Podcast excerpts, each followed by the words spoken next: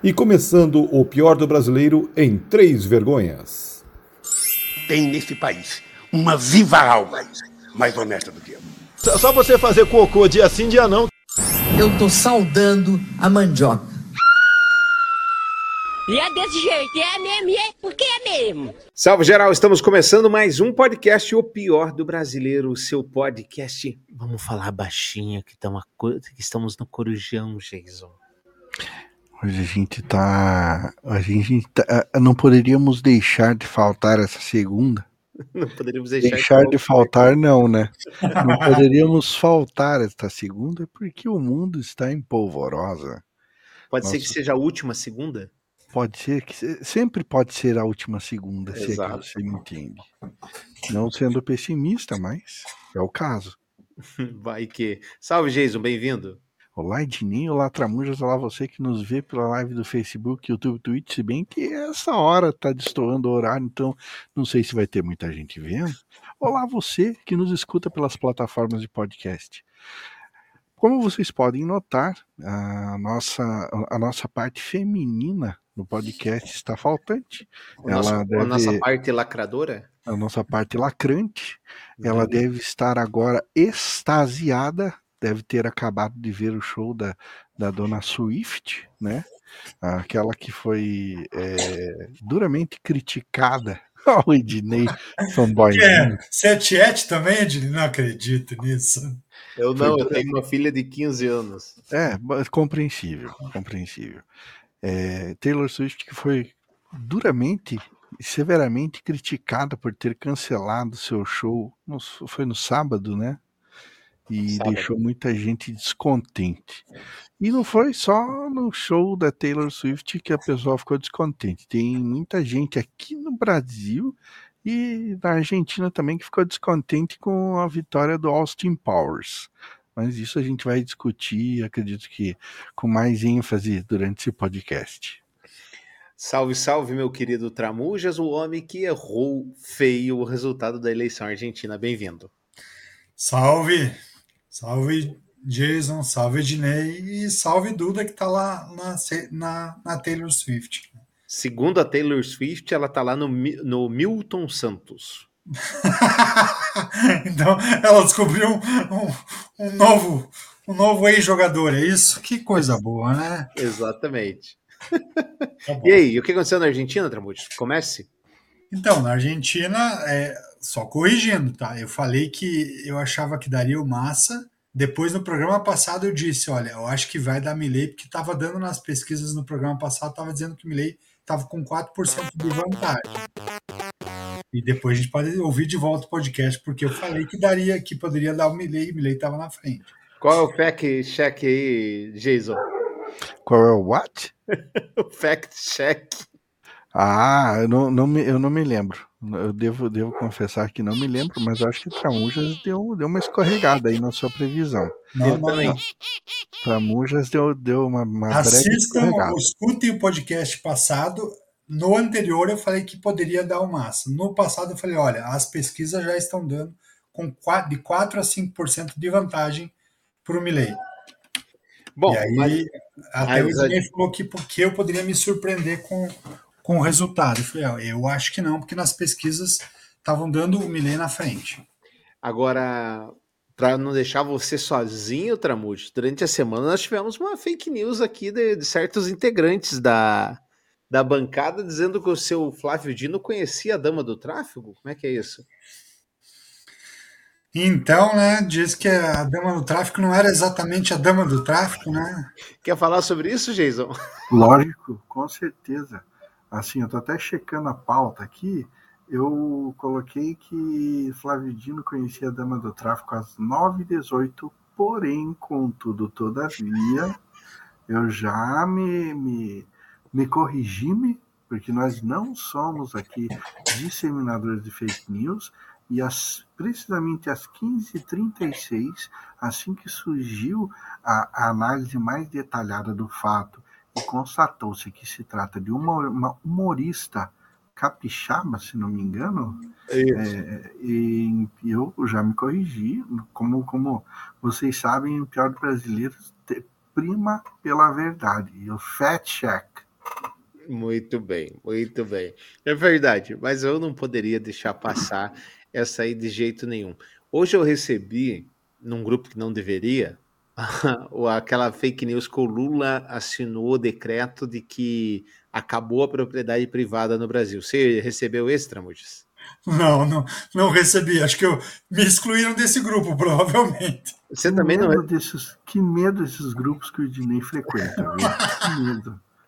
Você não, ah, não acredito que vocês não viram. Isso é, isso é, isso é de julho, gente. Sério que vocês não viram? Não, acho que me excluíram desse grupo, gente. Não é possível. De baixa patente. Vou colocar aqui para vocês, que isso aqui é maravilhoso, porque. Não é aquele tiozinho chorando do caminhão da prisão do Alexandre de Moraes Não, também. né? esse não é o é- mesmo personagem. Esse não é maravilhoso, esse é sensacional. Não é, não é aquele personagem, não é o mesmo personagem fazendo sketchzinho. né? Não, esse é sensacional. Fala, tio, o que que aconteceu? Conta pra gente o que, que o tio Lula É, agora. amigo, foi assinado hoje pelo Lula o decreto Fim da Propriedade, PR. Se passar pela Câmara, tudo o que temos é do Estado. Saiu no Diário Oficial de hoje que o governo vai decidir quem é o dono da propriedade e do que você tem. Chama de Decreto de Participação Social. Isso foi um decreto assinado hoje. Foi assim que começou na Venezuela. Começaram com a censura, depois o confisco de propriedades. Isso ainda tem que passar pelo Congresso, mas como está tudo de freio, sem freio no Brasil, isso é muito sério. Compartilhe. Tá, e aí aquela ladainha de sempre, compartilha, etc. Então, Compartilhe Tramujas- com força. Exatamente. Então, Tramujas, você perdeu já a sua, a sua casa, infelizmente. Que coisa triste, né?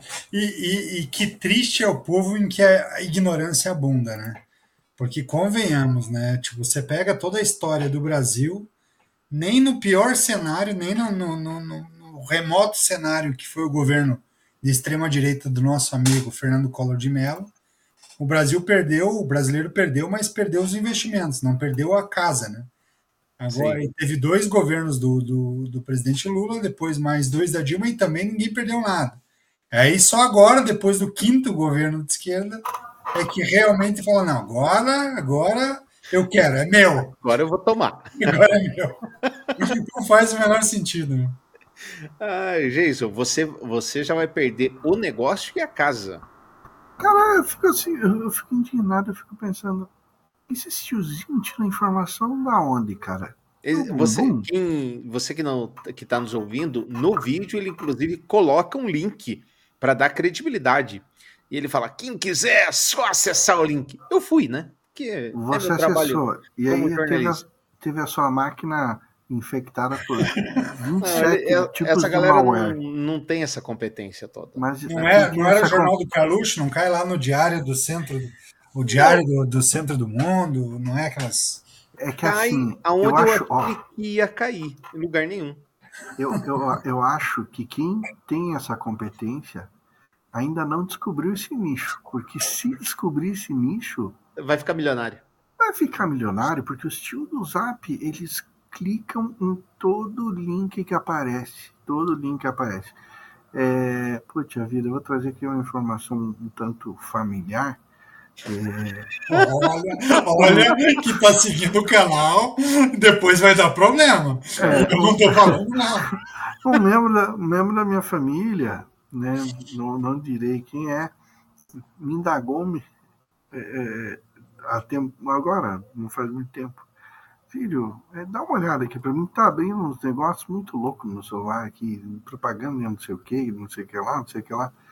Então, tipo, cara, é, e assim, não é na maldade, eu, eu reitero o que eu sempre falo.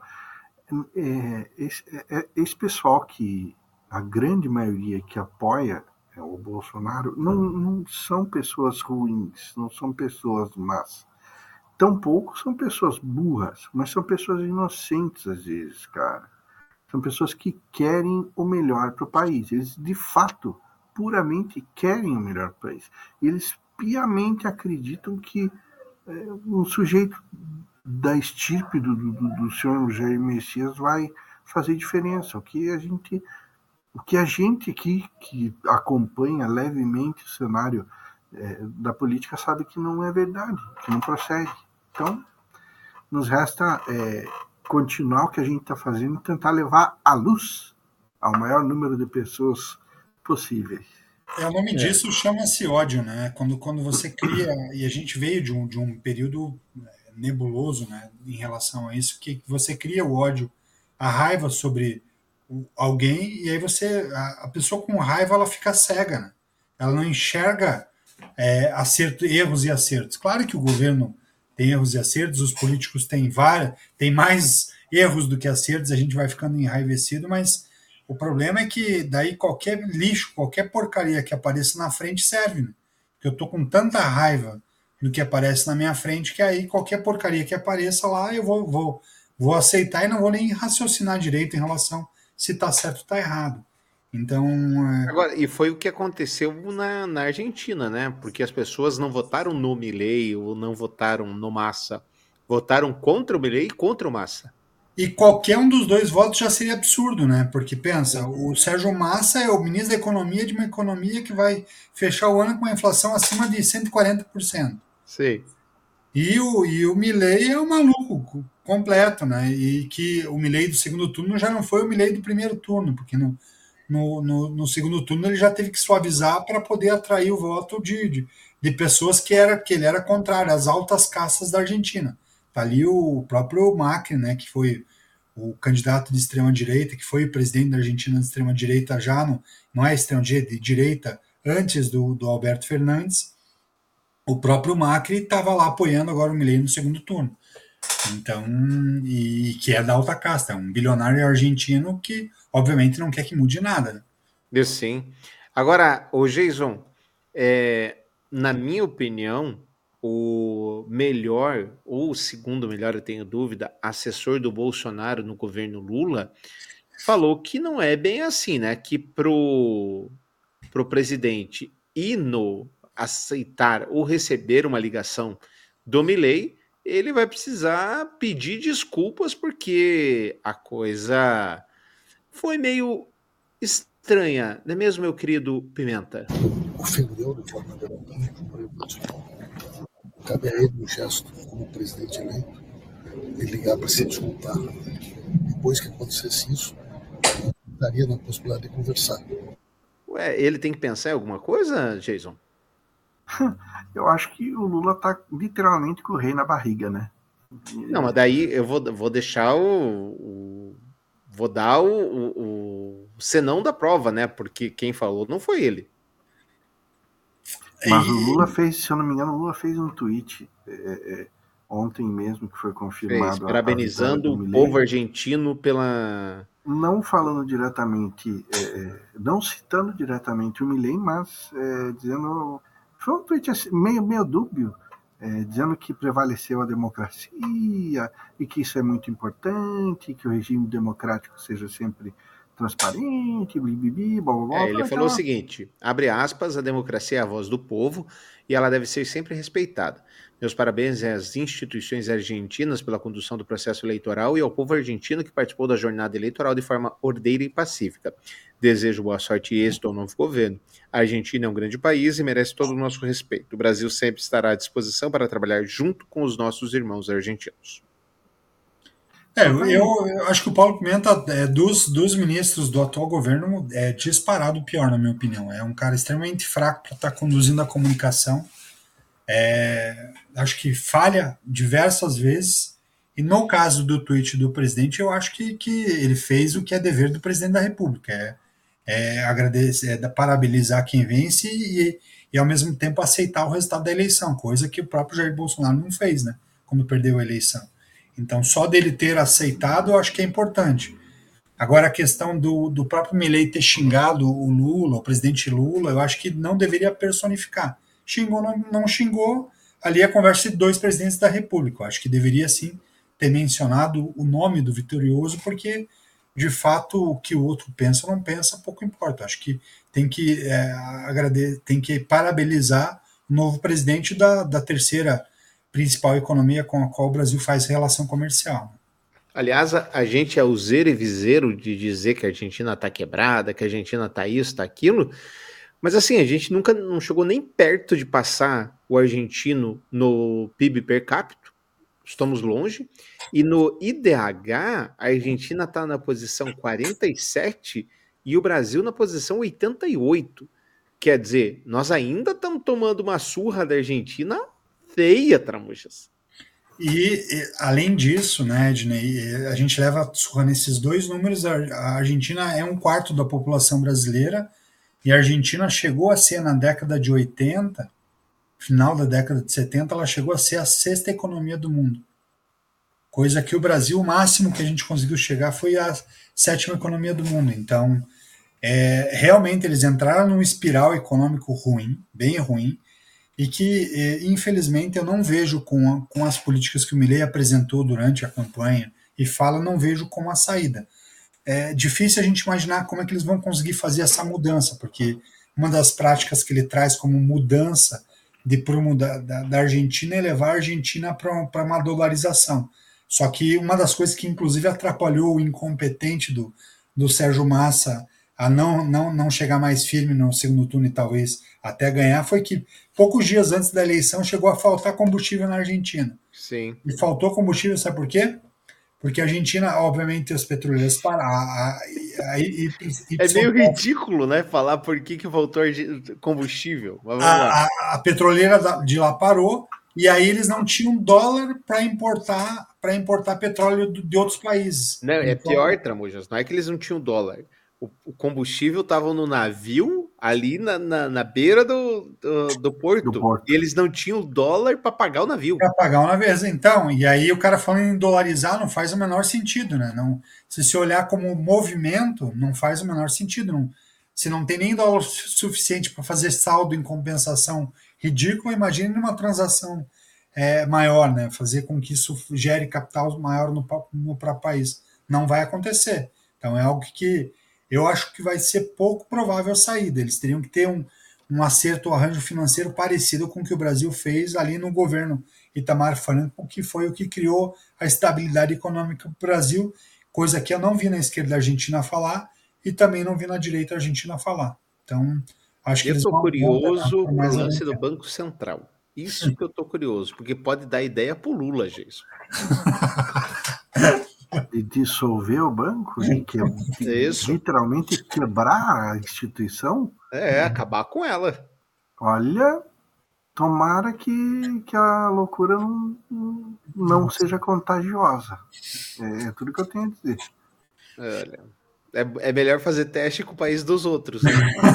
não Sendo, assim, existe uma rixa muito grande entre Brasil e Argentina, mas Porém, contudo, todavia, eu sou simpático aos argentinos e, do fundo do coração, eu torço para que dê certo. Independente de quem está lá, eu torço para que dê certo. Claro, até porque nós não temos nada a ver. O, o Milley pode ser um maluco total, mas ele não tem o apoio da sociedade a ponto de querer dar um golpe e se tornar ditador. Ele tão pouco tem capilaridade política para isso. Então, falta. O que a gente vai conviver agora é com, as, com a guerra dele com o Congresso, porque o Congresso é, eleito foi hostil a ele. Não é um Congresso que vai aceitar tudo o que ele mandar. E entre as coisas, a dolarização e acabar com o Banco Central depende do Congresso. Ele até pode mandar e etc., mas ele não tem esse poder e, como falei, não tem capilaridade política para bancar sozinho. E ele não tem, diferente do Brasil, é, o, a, o exército argentino não tem o poder que o exército brasileiro tinha, não, não tem o, o militar na política como tem aqui, tinha aqui no Brasil ou ainda tem no Brasil. Então, a Argentina, depois da ditadura, até tem aquele, aquele filme mil, 1985, que mostra que depois da ditadura militar, a Argentina fez a lição de casa que ela foi revisitar a ditadura e foi analisar de fato e julgar os crimes de guerra os crimes que a ditadura fez, a matança que a ditadura fez, coisa que o Brasil não fez. Então, o argentino em si tem duas coisas que eles diferem daqui do Brasil. Primeiro, que, que eles não babam ovo do militar como o brasileiro aqui contumazmente faz. E a segunda coisa é que é, uma das coisas que cortou, inclusive, o Eduardo Bolsonaro de uma entrevista no, numa TV argentina foi quando ele quis é, politizar e trazer a questão de que o, o argentino deveria brigar por ter armas em casa. E para o argentino, na cabeça dele, está muito claro que a arma é coisa de, de polícia, a arma é coisa de, de militar, não tem nada a ver com, com o direito do cidadão comum. Então ele traz esse cenário e é isso que para ele é muito claro. Então aqui eu acho que tem uma grande diferença, assim, quando a gente olha como movimento social e uma leitura da cultura do povo argentino, que aqui no Brasil, infelizmente, ainda cai. Né? A população ainda acredita que os militares podem fazer a diferença, ou pelo menos acreditavam, e a população ainda acreditava que a arma faria sentido de forma individualizada, a cabeça mais do americano, coisa que o argentino não tem. Então, para a sorte deles, isso pode barrar um pouco essa questão em relação ao desenvolvimento do país. Né? Sorte ou você azar, citou, né? Você citou hostilidade no, no Congresso, na Câmara. Parece que das 70 cadeiras que tem lá, é, partidária do Milley só tem sete. E nas províncias, o, Milley, o partido do Milley não elegeu um governador sequer. Então, esse cara, ele vai penar. Porque ele vai ter que nadar contra a maré e nadar forte. É, a sorte, como o Tramujas falou, a sorte que não há essa, pelo menos nesse momento, essa possibilidade é, de golpe, alguma coisa, porque o argentino também é chegado no golpe, né? É que nem o brasileiro, ele gosta da farda, ele gosta de ser mandado, né? aquela coisa toda. Bom, vamos para. Sobre a Argentina, acho que é isso, né, gente? Acho que não temos muito mais a, a acrescentar. E, como o Jason falou, torcer para que o povo argentino encontre seu melhor caminho. É, acho que, que é, é, e o que você trouxe ali de cenário de números é uma coisa é, importante, assim, o, o IDH deles é bem interessante, o PIB per capita é um PIB importante, o grande problema da Argentina está na instabilidade, na insegurança do povo argentino em relação à moeda e ao, e ao sistema financeiro, aos bancos, então é comum na cultura argentina o argentino guardar dinheiro em casa, então por isso que fala-se do argentino da dolarização, porque muitos argentinos têm dólar, ele guarda no armário de casa, ele guarda no cofre em casa o dólar, para fazer as transações diretas.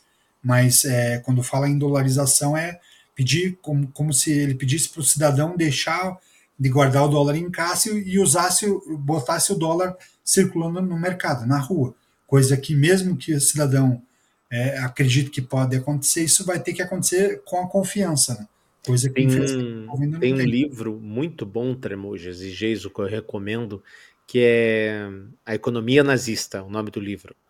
Ele fala que a gente sempre vê falar, né, que a Alemanha estava quebrada e como é que ele conseguiu, o Hitler chegou e conseguiu fazer e não tinha inflação e estava tudo bem. Cara, é, era muito genial. Pelo seguinte, o Hitler fez uma, uma redução de coisas para se vender, então não tinha tanta coisa para você vender. Eles viviam quase que num comunismo ali, num, num, socialismo que você tinha lá, você podia pegar tantos, tantos quilos de pão, tantos quilos de salsicha. E aí eles fizeram uma campanha em massa, por isso que eu lembrei disso, das pessoas guardarem dinheiro nos bancos. Então, guarda o seu dinheiro, ajuda a economia, etc. Quando elas faziam isso, se fechava o ciclo, porque eles pegavam o dinheiro que o cara guardava, é, contratavam as pessoas, pagavam as pessoas que devo, colocavam o dinheiro que eles guardavam. Então o ciclo se fechava nele mesmo e o ciclo só se quebrou aonde? Quando você teve mais gente para dar de comida, que eram os prisioneiros de guerra e aquelas pessoas que eles odiavam. Bom, mas não tem nada a ver, vamos com os nossos com os nossos pecadinhos é, locais. E tá aqui, ó, me urinei de medo ao ser levada no camburão da PM por erro de inteligência artificial. Vai, seu Tramujas, vai, seu Geisel. Aquele programa ainda tá entalado aqui, tá? Para vocês. Sempre que puder, trarei exemplos. Acompanhada de duas amigas, auxiliar administrativa sergipana, Thaís Santos, de 31 anos, estava animada para o pré-caju, tradicional micareta de Aracaju, mas a diversão virou um pesadelo. Um erro da inteligência artificial usada no reconhecimento facial das câmeras do evento fez a jovem ser confundida duas vezes com uma foragida da justiça.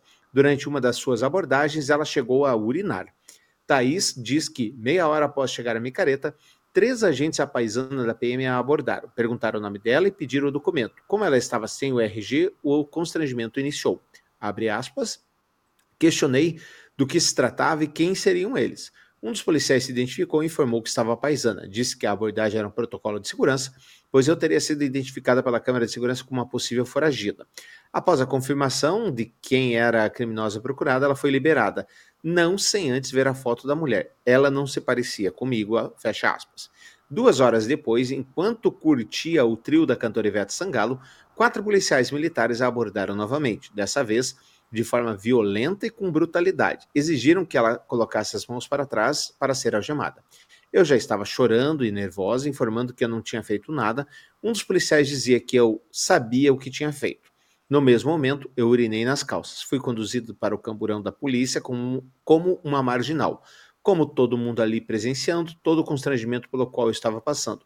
Nunca fui tão humilhada na vida, sem nunca ter feito nada de errado também. Depois da última abordagem equivocada, Santos foi para casa angustiada e com medo. Thaís conta que nunca parou para pesquisar sobre a tecnologia que a fez passar pelo constrangimento na festa, mas considera que o erro tem um viés de racismo. É, fui discriminada publicamente por ser pobre e preta, diz ela. O governo admite erro e diz que revisará o uso de inteligência artificial.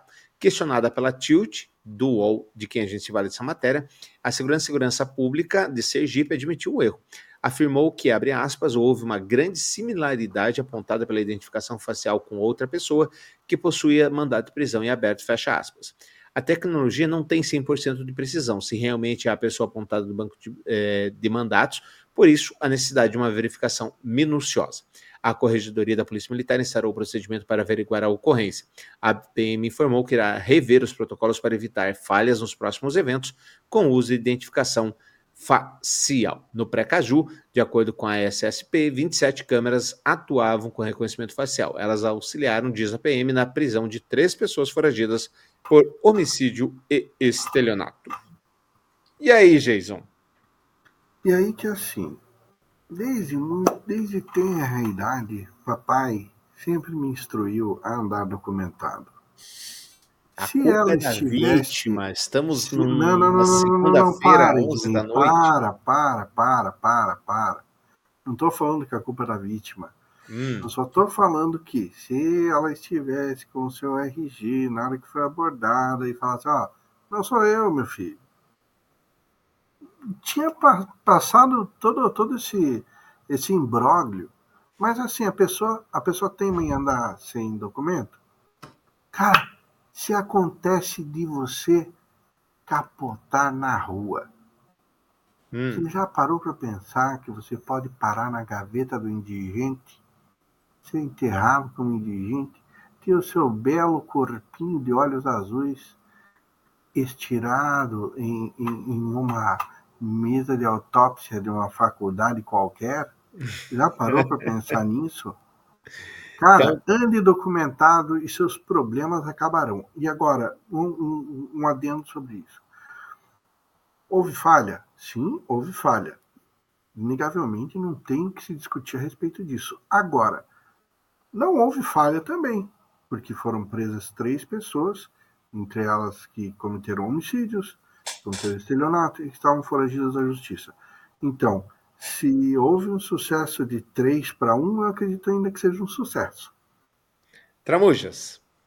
É, eu acho que é, antes de, de, usar a inteligência artificial, tem que cuidar da burrice natural, né? Porque treinar as pessoas que vão utilizar essa inteligência, já que a própria menina disse que quando ela olhou lá a foto da pessoa com a qual ela tinha sido vista como similar, obviamente, eram pessoas completamente diferentes. Então, a inteligência artificial, sim, precisa ser melhorada, obviamente pode ser utilizada, mas não adianta nada usar a inteligência se do outro lado tem pessoas mal preparadas, com intelecto um pouco limitado, e aí acabam, inclusive, atrapalhando o uso da tecnologia, né?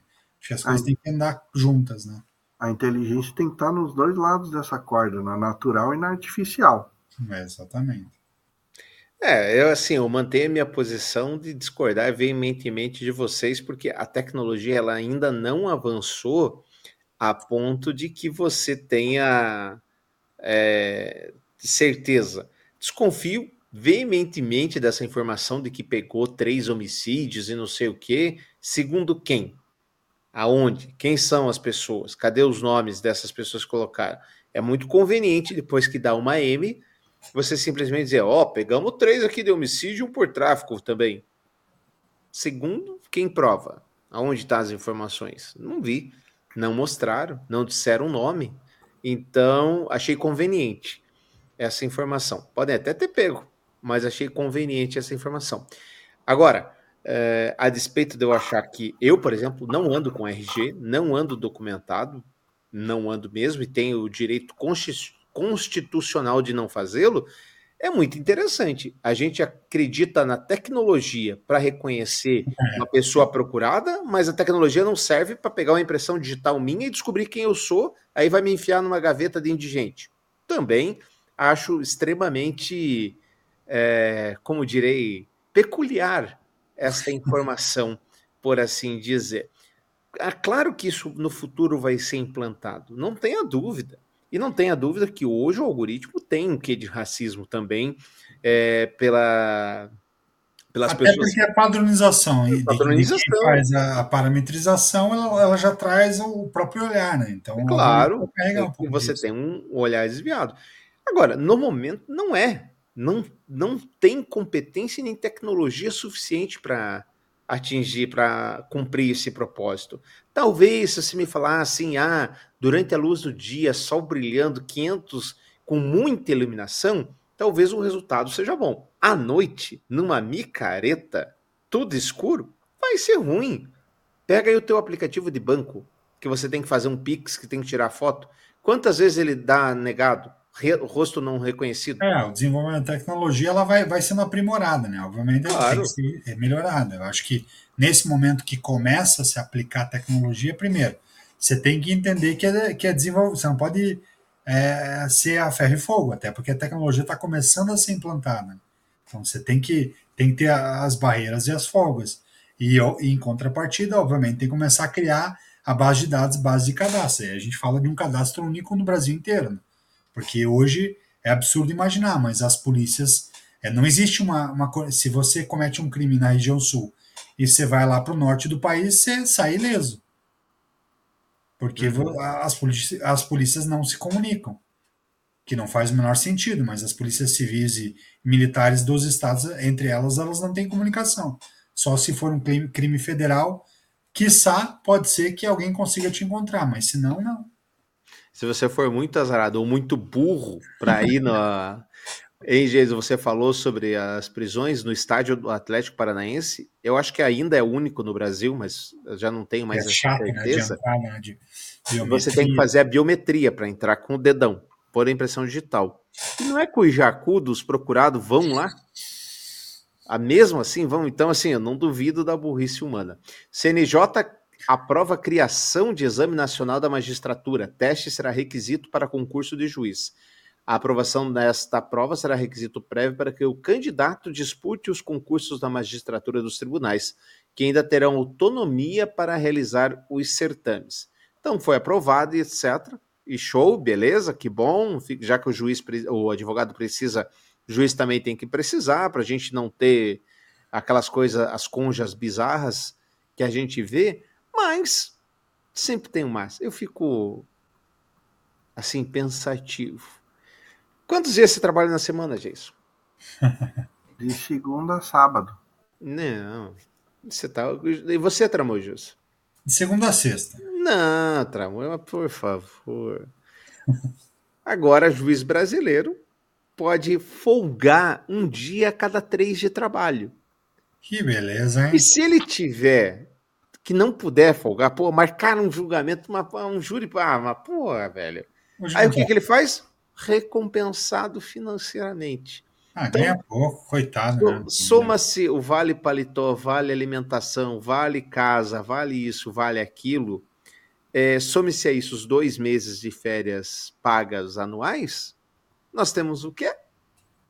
Ah, Mais uma folguinha a cada três de trabalho, um de folga ou pagamento em dinheiro, Jason. Mas é, é porque é porque você não está entendendo, Disney. É porque o, o sistema legal brasileiro ele funciona tão bem, tão bem, tão bem que não se tem mais processo para julgar. Então fica todos esses juízes aí na ociosidade, né? Então, para que, pra que forçar tanto a barra? Não precisa. Não precisa Entendi. cumprir protocolo. Vai lá, faz um, um Hzinho lá. Eu sei que vai sobrar tempo, então a gente te dá uma folga. E é tão maluco, né, Jason, que é que é, e é, se você perguntar para boa parte dos juízes no Brasil, eles falam que eles têm muito processo. Então, tem muito processo, então é muito estressante, então eles têm que tirar dois meses de férias porque é muito estressante. Então tem que dar uma relaxada. Mas imagine, se você está trabalhando demais, porque tem muito processo lá na copiadora, tem muito cliente, então está trabalhando demais. Então, Jason, ao invés de trabalhar de segunda a sábado, agora você vai trabalhar de segunda a quarta-feira. Já que você está trabalhando demais, você vai ter que acumular todo aquele trabalho que você faria de segunda a sábado, a de, a de segunda a quarta. Para daí você ter mais dias para descansar. Não faz o menor sentido. Parece sketch de Zorra Total, né? Porque assim, é, é. Deixa eu fazer uma pergunta para vocês, e até para vocês que estão nos ouvindo, deixe seu comentário aí. É uma pergunta muito pertinente. Vocês acham que vai mudar isso algum dia? Que isso vai ser revisto? Que eles vão perder esses privilégios? Não. Não. Não. E não. É, Eu- isso só tende a piorar, cara. Isso só tende a piorar. É uma, é, uma, é uma escada, é uma ladeira sem fim na qual você vai rolando e ficando cada vez maior.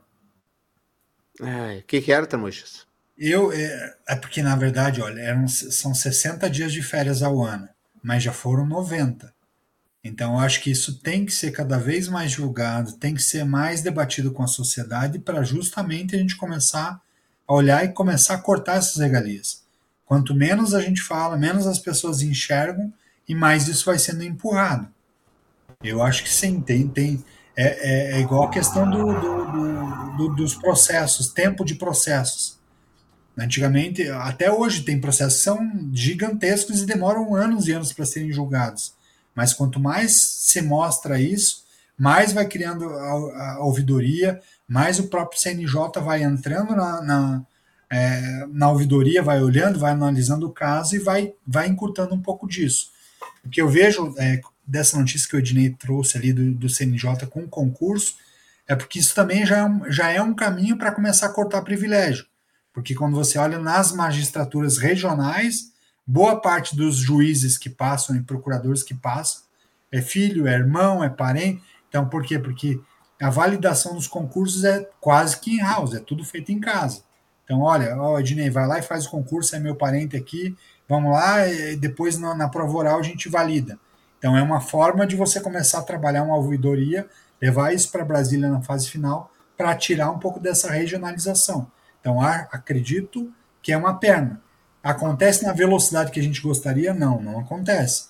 Mas eu acho que quanto mais à luz a gente vai trazendo esses casos, mais esse processo vai, vai, vai maturando. Até porque, na minha opinião, os juízes já foram mais folgados que, que, que são hoje em dia. Não, não seja assim, Tramujas. Eu tô achando. de Agora que me veio aqui na pauta essa outra matéria, eu falando, porra, a gente tá criticando que nós somos, nós somos do mal. Porque olha que bonito. Juiz usa inteligência artificial para fazer decisão e cita jurisprudência falsa. CNJ investiga o caos, o causo. Gabinete do magistrado fez pesquisa registrada em sentença no chat GPT. Sem, é, que, aliás, não é nem o 4, né? É o 3.5 que é o, É é o aberto, classe. é. Sem saber resposta, inventou precedentes e atribuiu ao STJ. Olha que coisa maravilhosa isso aqui. Olha aí, a inteligência A artificial decisão- mentindo. A decisão de abrir uma investigação é do Corregedor Nacional de Justiça, Luiz Felipe Salomão. O juiz federal Jefferson Ferreira Rodrigues, hoje lotado no Acre, publicou uma sentença que continha trechos inteiros formulados pelo aplicativo de inteligência artificial ChatGPT. Pior, os trechos copiados do aplicativo eram falsos, citavam informações inexistentes e incorretas. O aplicativo foi usado segundo consta na decisão do corregedor do CNJ, que decidiu apurar o caso para pesquisar a jurisprudência que daria base ao entendimento do magistrado sobre aquele caso. E o ChatGPT apontou como base para a decisão entendimentos do, Supremo, do Superior Tribunal de Justiça que simplesmente não existem. O juiz tratou o caso como um erro corriqueiro e atribuiu a pesquisa a um servidor do seu gabinete. Olha só! É, ele conseguiu enterrar o caso, enterrar o caso da Corregedoria Federal, mas o CNJ decidiu avocar a apuração e iniciar um procedimento próprio. Como sempre, a culpa é do estagiário. Como sempre. Cara, como é que pode uma parada dessa? É, é preguiça de pesquisar e de ler?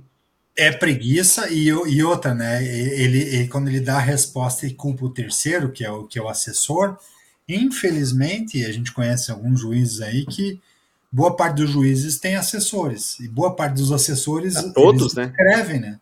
Eles Sim. escrevem a, a decisão do juiz e o juiz faz uma revisão da decisão. Nesse é, caso, quando faz? Né, quando faz. Nesse caso, Isso, o rapaz tinha tão de confiança que o juiz falou: não, toca o pau, toca, vai, vai, já vai protocolando aí a decisão, vamos embora. Ai, que maravilha, gente. É o Brasil.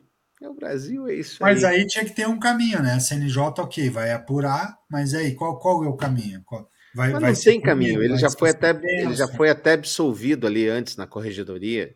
É uma, uh, tem uma, uma das classes que mais é corporativista é a classe do, do, do judiciário brasileiro. Magistratura. Né? Era essa magistratura. palavra que eu estava procurando, corporativismo. Obrigado, Geis. De nada, Geis. Obrigado, Dinei. Você tem passado muito calor, Geis, nessa tua careca aí? Pois olha, não, e assim, tô. tô eu, eu corto cabelo bem curto porque a cabeça sempre tem que estar resfriada. Entendi. Você, Tramudes, você tem uma vasta cabeleira, não, Tramudes? Não, tenho passado Também calor. não? Então você não seria, vocês não seriam beneficiados com o programa do governo de São Paulo, que comprou bonés sem licitação pelo dobro do preço, para quê? Para distribuir no calor. Quer água? Não, quero boné. A Quer gestão... luz, né? Não. não. Quer São Paulo, né? Quer luz, não. Não quero é boné. A gestão do prefeito Ricardo Nunes comprou 40 mil bonés. 40 mil para São Paulo não faz nem cócega, né? É, sem licitação para distribuir em dias de calor intenso. Cada boné custou R$ 21,50, mais que o dobro do que foi pago em licitações de outros órgãos públicos. A informação foi divulgada pelo, pelo site Metrópolis e confirmada pelo UOL. Em março, por exemplo, os Correios abriram um pregão para a compra de bonés para carteiros e pagaram R$ 8,88 por item em dois dos quatro lotes. No lote mais caro, o valor unitário foi de R$ 11,00. A Secretaria Municipal de Assistência e Desenvolvimento Social diz que seguiu todo o trâmite legal e que contratou a empresa com o melhor preço. Sete empresas apresentaram propostas. São Paulo gastou 860 mil reais em bonés, 860 mil reais em bonés para a operação Altas Temperaturas, que também distribui bebidas e frutas para minimizar o impacto do calor na população em situação de rua. Até 15 de novembro foram distribuídos 130.400 garrafas de água, 59.600 frutas e 2.700 bonés. Precisava, Tramujos? Acho que não, hein? Acho que o prefeito, dá uma olhada aí, faz uma salinha VIP aí no meio de São Paulo, né? Põe com ar-condicionado, algo de graça, que você vai gastar menos do que com o boné aí. Com certeza, hein? Tá, é, é, eu cometi um erro aqui na pauta, Jason, porque nós temos mais um caso peculiar para falar da, do judiciário brasileiro. Conselho Nacional de Justiça teve dificuldades para fazer um inventário para saber exatamente o que foi feito com os bens apreendidos na Operação Lava Jato. Eles identificam uma movimentação financeira, identificam um modus operandi, ou seja, como que aqueles bens apreendidos foram destinados, normalmente com representações que foram feitas pelo Ministério Público Federal. Mas falta no entendimento desses interlocutores, de fato, um caminho ou um procedimento padrão e por conta disso eles estão tendo dificuldades para fazer um balanço, saber o que já foi feito com parte desses bens e também o que fazer com valores que ainda estão reservados na Justiça Federal do Paraná.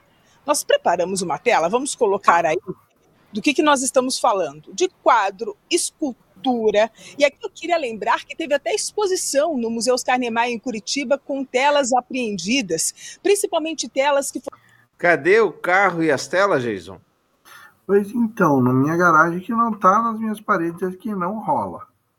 Eu, eu, gostaria muito de saber onde é que, onde é que esses, esses bens estão. Olha aí, ó, o Ednei já deve estar. Tá, quanto, Quanto, quanto foi avaliada essa obra? Essa, essa, obra foi avaliada em 33 reais. Olha aí, não, nada. É, é, o que, que é 33 reais? Mas, cara, eu acho que é um, um prato cheio para Tramujas, né? Que é um, um, um defensor, um, um, atacante ferrinho da, da Vaza Jato, né? Não, é absurdo, né? É absurdo, né? É, e, e, a piada mais pronta de todas foi quando o Sérgio Moro vai para Álvares e Marçal, que é aquela empresa que ajudava, era o escritório que ajudava as empresas a sair da recuperação judicial. E aí, qual que é o cargo do, do Sérgio Moro lá? Ele vira um diretor de compliance, que é um cara que teoricamente é o cara mais organizado, quem mais organiza os dados e movimentação de transação de bens e de valores de qualquer empresa. Então, Sérgio Moro assumir aquilo foi a piada mais pronta da história do, desse país, né? E, e aí, quando você olha a Lava Jato, sumiu o quadro de, de Cavalcante, subiu o Lamborghini, subiu o helicóptero, sumiu o avião. E aí, onde está? Ninguém viu. Imagina você estar tá movimentando todos esses bens, tá ninguém sabe aonde. Foi. No estacionamento que ninguém procurou. Provavelmente. E Provavelmente. Obra de arte, obra de arte é obra de arte é um, é um belo artifício para lavagem de dinheiro, né? Falar é, em obra, obra de arte, aproveitar aqui e recomendar quem, quem gostar de, de filme de terror, tem uma série de terror para você assistir. Recomendação: 30 moedas. 30 moedas. Tá na HBO Max. Ah, Hoje legal. nós estamos gravando esse programa no dia 20 de novembro. O que, que é o dia 20 de novembro? Dia da Consciência, Consciência Negra, Negra, que é feriado em muitas cidades do Brasil. Curitiba não é feriado é, e fez a sua homenagem. Como é um podcast, nem vou mostrar aqui, mas ele fez uma apresentação. Aí eu pergunto a você: qual é o número de negros que tinha nessa apresentação? Acho que nenhum. Conhecendo, conhecendo a nossa comunicação expert, zero. Sendo Os caras fizeram... de Curitiba e conhecendo modus operandi, modus operandi eu acredito que zero. Zero. Eles fizeram, chega a ser inacreditável. Eles fizeram uma apresentação em Dia da, da Consciência Negra com músicas negras, com rituais negros, com com a vestimenta que remonta aos povos africanos, etc., sem nenhuma pessoa negra. Nenhuma. É Curitiba. Enfim, isso é um, uma falha de comunicação. Curitiba, a população de Curitiba varia entre 20% e 24% de pessoas negras. Que é bastante, né? Se for pensar. Passa disso. Então, pô, dava para fazer uma banda, né? Com dava, certeza. dava, é, pelo amor de Deus.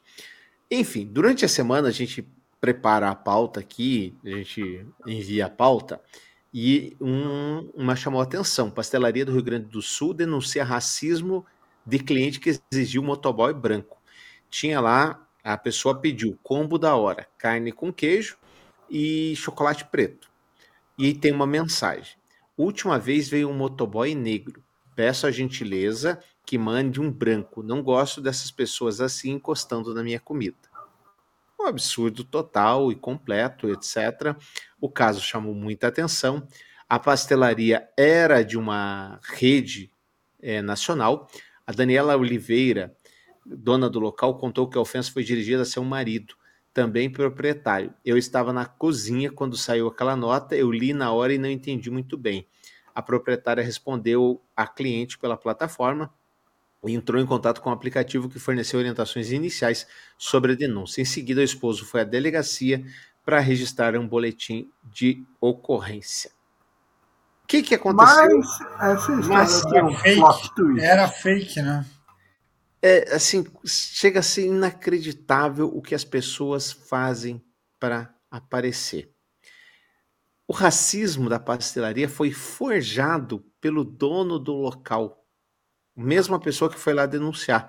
A Polícia Civil do Rio Grande do Sul indiciou no dia 17 é, por falsa comunicação de crime o dono de uma pastelaria na cidade de Campo Bom por forjar um caso de racismo.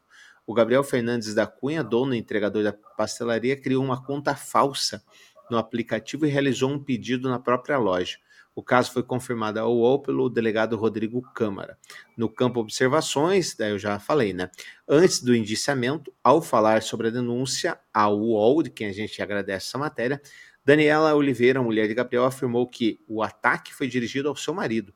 A pastelaria do casal é uma franquia do restaurante Hora do Pastel.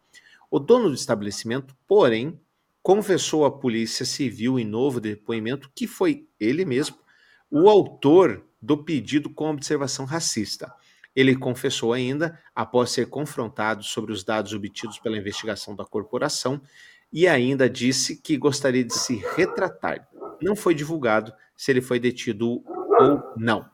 Aí o delegado falou: desta forma, a investigação foi concluída e a vítima, entre aspas, será indiciada pelo cometimento de delito de falsa comunicação de crime previsto no Código Penal, sendo que o inquérito policial será remetido ao Poder Judiciário nos próximos dias. Que, que acontece com essa gente, Geiso? Por que as pessoas querem aparecer tanto assim? E, e o Rio Grande do Sul tem, tem um histórico. Você vai lembrar que na eleição do ano passado teve a menina que chocou o Brasil, que ela foi pega à força e fizeram uma tatuagem da suástica nela. Lembra disso? Fizeram uma investigação e era fake também. O que está acontecendo? O mundo está doente, amiguinhos. O cara queria aparecer, conseguiu aparecer. Só que assim, será que não passou pela cabeça do sujeito que ele podia, podia dar ruim? Ele, ele podia, ele podia se estrepar. Eles se perderam a estrepar franquia. bonito. Eles perderam a Cara. franquia da pastelaria. O- as pessoas não estão não tão indo mais comer o pastel. A mulher dele, me parece que, foi, que é vítima aqui, que é a única vítima Uhum. dessa história é a mulher dele. Acreditou na história, né? Ela tava lá na cozinha trabalhando, cara. Foi criar uma de coitadismo e se deu mal, né? Acabou, ele acabou criando uma. Tentou criar um cenário de coitadismo para chamar a atenção do próprio estabelecimento e chamou atenção no, no lado negativo, né? Agora, Eu tenho, eu tenho pena de- desse rapaz, desse cara, porque eu imagino que não- a- a- a- os pensamentos recorrentes na cabeça dele devem ser: que merda eu fui fazer? é. Incrível. Com certeza. Agora, algumas vezes dá certo. Eu não aguento mais ver na minha timeline, tô até meio com raiva, do cara que atropelou o ator Kaique Brito. Essa semana caiu na minha timeline que motorista que atropelou o Kaique Brito faz harmonização facial e diz: Estou feliz. Diz que ele tá pegando todos os jobs do Bruno de Luca. Vai saber. Pelo amor de Deus, velho, o Tem cara. coisa mais importante, né? Vamos, vamos- olhar para o que é mais importante, né? Caetano Veloso estaciona o carro no Leblon. É por aí, nesse nível. Do- Pelo amor de Deus. Bom, vamos falar das. Estamos quase no final, hein? Vocês estão meio dormindo, aí acordem. Câmara paga hotel da deputada Júlia Zanata no casamento de Carol de Tone. Olha Você errou que o nome. bonito. Errou o nome. É. Júlia. Zanotas. Ah, Zanotas. Júlia Zanotas. Ah, me perdoem, me perdoem. Falha técnica. A Câmara dos Deputados reembolsou a deputada Júlia Zanata, do PL de Santa Catarina, pelos gastos com hospedagem durante o casamento da colega Carol Deltone, também do PL de Santa Catarina, em Xanxerê, no oeste catarinense, em setembro deste ano. A UOL, a deputada disse que teve compromissos na região Mas não é uma coincidência, gente. É muita sorte, né? Ah, eu vou fazer um compromisso na região. Olha que, que espetáculo! Tem um casamento da- de uma amiga, colega. Tô passando por aqui. Igualzinho a Aniele Franco. Igualzinho. É isso. Olha Igualzinho Ou a o Aniele outro ministro. O ministro, o, o ministro lá que é o que é o, do, que é o do Maranhão, que é o ministro do. Acho que é das comunicações, não é? Do, É do esporte?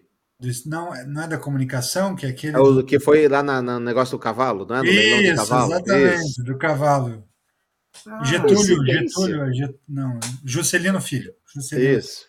Gente, Vim aqui assinar esse tratado contra o racismo, mas. Oh, oh, surpresa! É o final de um campeonato. Nossa, nem estava sabendo. e o meu time joga? E olha, meu- é meu time, meu E eu tô com a camisa do time por baixo.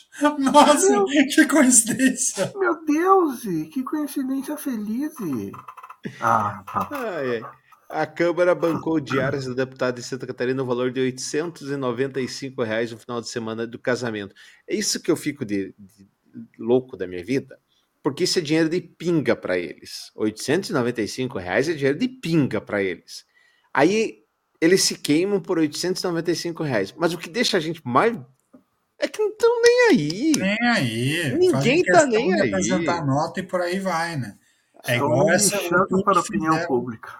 É, é igual o tour que fizeram para os Estados Unidos também, que obviamente logo, logo chega a nota do, do hotel, nota de passagem, e lá para os Estados Unidos conversar com, com o deputado, o fake deputado americano, brasileiro americano, O lá, drag queen Foi- lá. drag queen que foi. Que O- também a Ju- Júlia Zanota, tava o Gustavo Gaia, sai- fizeram uma comitiva lá para. É, e ele vai ser caçado, né? Vai O- ser casado. É, hoje saiu a, a sentença lá, a- o parecer da comissão executiva dizendo que ele não era confiável. Esse deputado, ele gastou dinheiro até com OnlyFans. Dinheiro da campanha com, com, com OnlyFans. É, Pelo amor de é, Deus. Esse, esse deputado ele é a, a, a expressão da contradição ambulante, né? Ele Sim. é um conservador drag queen. Isso. Você vê que coisa. E assim, nessa semana eu vi um tweet do, do Danoninho lá, o Danones, dizendo que era uma vergonha é, os, os nossos é, deputados estarem no Rio de Janeiro, no- nos Estados Unidos, é, espalhando fake news e tudo isso às custas do dinheiro público. Assim, Gustavo Gaia já saiu em- defesa própria dizendo que ele está lá com recurso próprio. Vamos ver. Veremos. Tem, tem que ver. Ah, veremos cenas nos próximos capítulos para saber o que, que, que de fato rolou. Não vão. é, é, eles vão apresentar nota daqui três meses, daqui três meses vai sair uma notinha esqueceu, dizendo. Exatamente, mundo já Já esqueceu. foi. É bem isso. Ele já é foi. É porque o Eduardo Bolsonaro, quando foi para a Argentina, tem a nota dele. A nota dele do hotel na Argentina para apoiar o Milley. Sim, exatamente. Então, já foi faz tempo. Condenada filha de Beiramar recebe prêmio Responsabilidade Social. Esse aqui, é, enfim, ela foi condenada por passar recados de Fernandinho Beiramar ao Comando Vermelho. Fernanda recebeu o prêmio Responsabilidade Social 2023 na Câmara de Vereadores, é, a vereadora Fernanda Costa, né? Que beleza, parabéns então para ela. Câmara de Duque de Caxias, no Rio de Janeiro. E aqui são três coisas que a gente precisa lembrar. Primeiro, é, tá aqui ela, filha do Beiramar, está recebendo prêmio Responsabilidade Social. No programa passado, a gente trouxe aquela vergonha que é o ministro da o Ministério da Justiça receber a dama do tráfico. A coisa piorou, porque a gente descobre depois que quem pagou a passagem dela, não é só receber, foi o Ministério dos Direitos Humanos, né, do Silvio, Silvio Almeida. Isso. Silvio Almeida, né? A gente descobre essa vergonha toda aí. Para piorar a situação, é, não querendo se fazer de vítima, hoje, dia 20, a Glaze Hoffman lança um tuitaço contra a jornalista do Estadão, que é a Maísa, alguma coisa, não lembro sobre o nome dela, a Maísa como se ela fosse a culpada por disparar fake news contra o Ministério da Justiça, chamando-a de a dama das fake news. E o gado mu, vai todo atrás e tuitando e mostra como ela persegue as pessoas. E aí a gente perguntou: alguma mentira ali? Não. O próprio ministério admitiu, o próprio ministério reviu, e que bom que reviu, os seus protocolos de segurança para que não, isso não volte, volte a acontecer. O Ministério dos Direitos Humanos disse que eu paguei, mas eu só mandei alguém escolherem alguém lá na. Escolha alguém, manda para cá. Então, uma vergonha. É, eles empacotam de um jeito que, que, que, não é real, né? não, não é verdadeiro. Acho que se tem falha, e o Estadão falhou, na minha opinião, não né, né, nessa notícia. O Estadão falhou quando ele trouxe uma fake news, que era notícia dizendo que o governo brasileiro estava liberando um dinheiro de um banco que o Brasil nem tem maioria para que favorecesse a eleição do Sérgio Massa que, e que não era real, que o governo brasileiro, através daquele Banco do Fomento, estava liberando um bilhão de, de dólares para que a Argentina tivesse acesso a um empréstimo de 7 bilhões da FMI. Ali, de fato, era mentira, porque na data, inclusive, que dizia que o, que o Lula tinha feito o lobby, é, a liberação já tinha acontecido um mês antes. Então, ali, de fato, pelas, pelas datas, de fato, foi uma, uma barrigada. Foi uma, uma mentira do Estadão. Mas daí não era uma, uma foi um se não me engano foi um artigo, não era uma matéria escrita por jornalistas do Estadão, mas de fato ali, na minha opinião, o jornal errou, mas nesse caso não, fa não faz o menor sentido. E aí, Jason? E aí que a gente precisa rever tudo e vamos entregar, na boa, vamos entregar para os índios de volta. Vamos entregar para os índios de volta, falar, foi mal, desculpa, comece a ir de volta, porque a cada dia que passa a gente se vê num poço mais fundo. É, é mentira de um lado, é mentira do outro, só serve quando a, a mentira só é boa quando é pro meu lado e me favorece. Então, cara, tem que, tem que sim se rever tudo. Para a gente encerrar, que já está tarde, é, eu, eu, queria falar do padre que desviou 2 milhões e 400 de verbas destinadas de população de rua, venezuelanos na Paraíba, mas não estou achando que seja tão interessante. Também a gente podia falar sobre o Gustavo Gayer, que foi denunciado pela PGR por injúria contra Lula e racismo. Também poderíamos falar sobre a noiva do Zé Trovão, aquele, o Zé Trovão, que foi a, a polícia e disse ter sido agredida pelo deputado. Mas nada me parece melhor do que a matéria que o Jason trouxe sobre a beisola da privacidade. O que, que é isso, Jason? nos eduque, nos ensine. Pois é, Jason. Muito bem, muito bem. Eu, assim, eu, quando eu fui procurar essa, essa, essa matéria, eu vi que inclusive rolou um podcast entre ela e o Cogos no Red, não sei o quê, um debate. Debate. Um Red Pill, um Red Pill, isso? Como é que é a história? Qual é o Red Pill? Então, a Beisola do Privacy, ela é, é uma menina que ela, ela ganha a vida mostrando o corpito. Ela ganha a vida fazendo seus, seus, seus, seus vídeos eróticos e tudo mais, usando o corpito pra, como fonte de renda. Paulo Cogos teve um debate com ela mas e... esse não mostra o corpito, esse não ganha dinheiro mostrando o corpito, eu imagino. Né? Não, esse, esse o Paulo Cogos ele tem uma, uma, um posicionamento um tanto controverso a respeito da profissão da, da, senhorita Beisola. É, ele, ele é contra que ela venda o, é, só, só um imagens. adendo. O Beisola, que, a quem ela ganhou o apelido, é aquele ator que, da grande família. Da grande família que vive pedindo dinheiro. Que está sempre ferrado, sempre ferrado, sempre ferrado.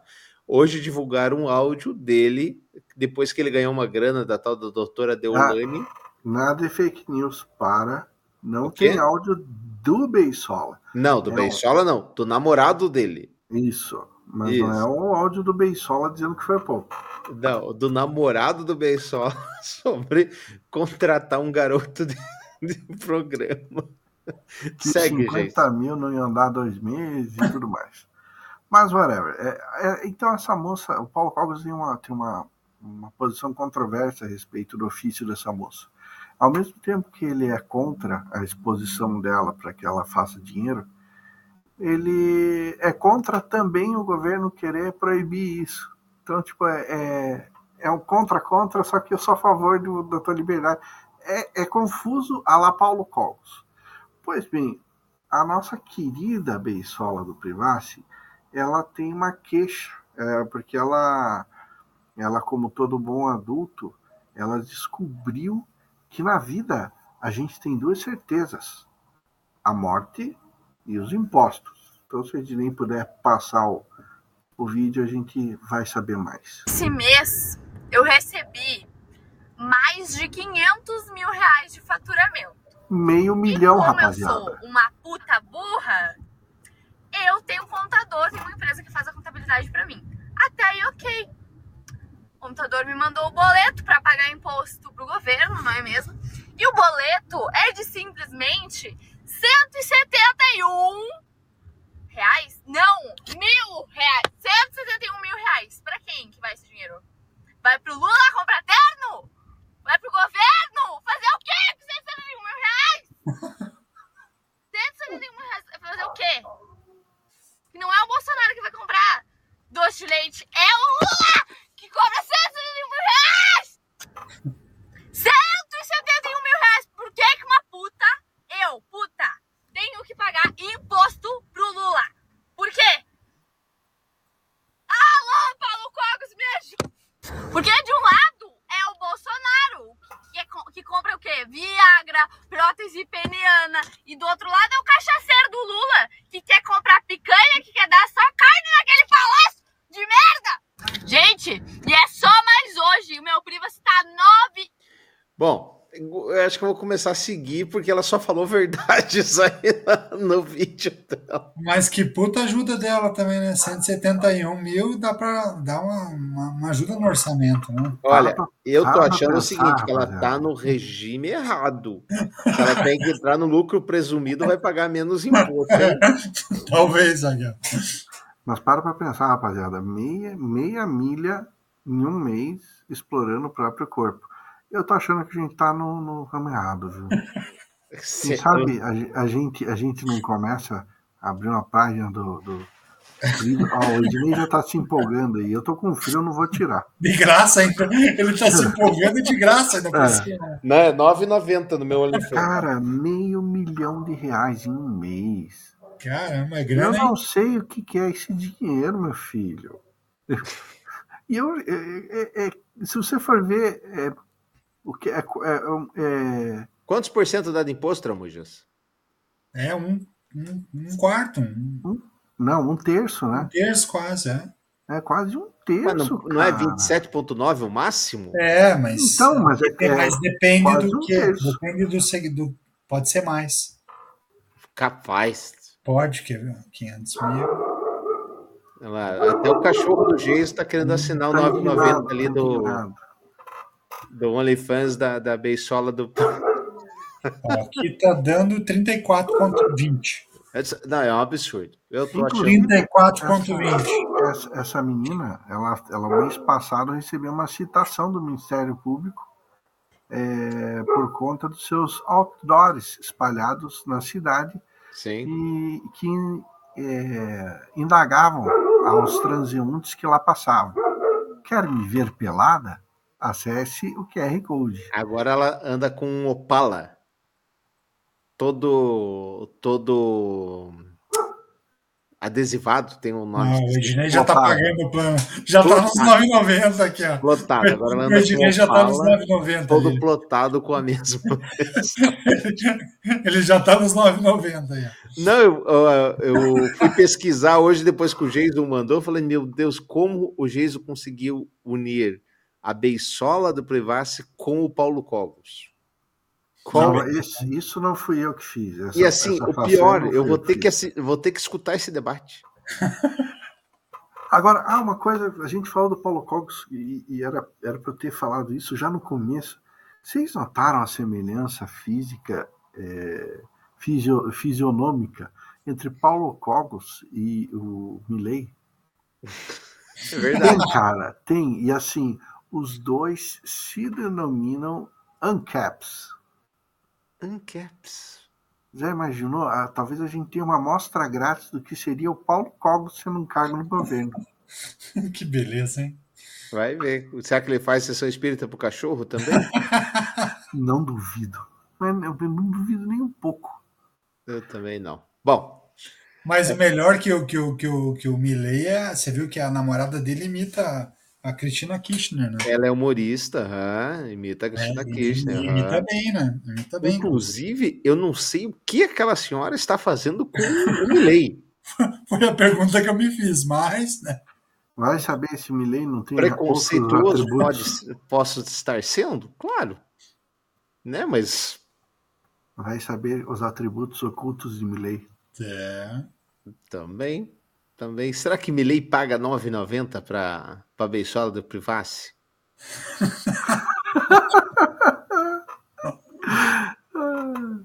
quem, quem será a beisola do Privacy argentino? Cara, Perguntas é, que não querem calar. É, mas assim, agora falando, você que está nos ouvindo aí no, no carro, a gente gravou com palavrão, mas eu esqueci que depois o podcast é no horário normal, então cuidado. É, não acesse. O maldito Geiso fez eu acessar o Twitter para a, fins de pesquisa e realmente ele é pesado. Não é um Twitter assim, família do bem, sociedade, dama não, recatada e do lar. Não é um Twitter para a família brasileira. Não, de fato não é. Valeu, Tramujas. Valeu, Ednei, valeu. Valeu, Jason querido. Demais da conta. Jason, você já vai fazer 50 anos. Você parou pra pensar nisso? Eu tenho uma coisa, tenho duas 50, coisas aqui para você. 52? Você está me mostrando dois dedos? É 52 é, isso? Aham, uh -huh, é. Um, Entendi. Um, um, um para cada nariz teu. Tá chegando. É, é. Tá chegando.